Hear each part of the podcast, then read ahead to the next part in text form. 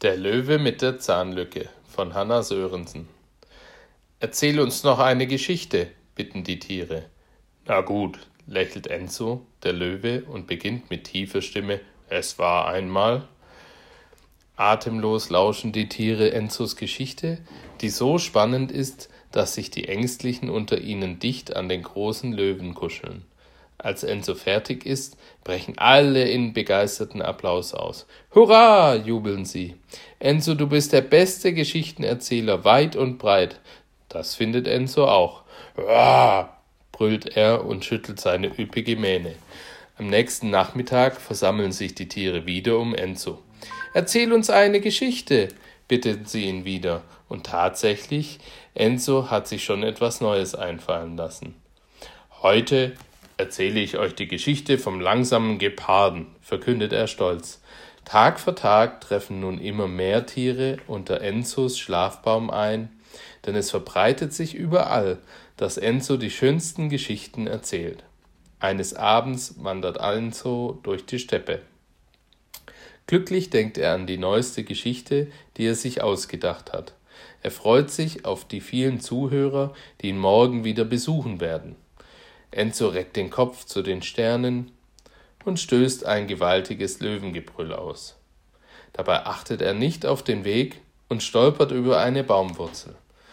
Schon stürzt er den Abhang hinunter schneller und schneller, bis er zusammengerollt wie eine Kugel am Fuß des Hügels liegen bleibt. Benommen rappelt sich Enzo auf. Was ist passiert? Verwundert wackelt er mit dem Kopf. Dann streckt er sich, schüttelt seine Pranken, zupft Laub aus der Mähne, klopft sich den Staub aus dem Fell. Alles in Ordnung, nichts gebrochen, brummt Enzo erleichtert. Da fällt sein Blick auf einen Stein. Rah! Enzo traut seinen Augen nicht. Vor ihm liegt ein langer, scharfer, weißer Eckzahn. Fassungslos stand Enzo den Zahn an. Dann fühlt er mit der Zunge nach. Und richtig, eine große Lücke klafft zwischen seinen Zähnen. Enzo ergreift die Flucht. Wenn ihn jemand so sieht, er rast nach Hause und verkriecht sich tief im Gestrüpp unter seinem Schlafbaum. Ausgerechnet er, der prächtige Löwe mit der gewaltigen Mähne, den glitzernden Zähnen und den fantastischen Geschichten, ausgerechnet ihm fehlt ein Eckzahn. Enzo ist so schrecklich unglücklich. Am nächsten Nachmittag warten die Tiere vergeblich auf Enzo und seine Geschichten. Auch an den folgenden Tagen lässt sich der Löwe nicht blicken. Verschwinde, knurrt er böse, wenn sich ein Tier in seine Nähe wagt und ihn um eine neue Geschichte bittet. Es gibt keine Geschichten mehr. Nie wieder.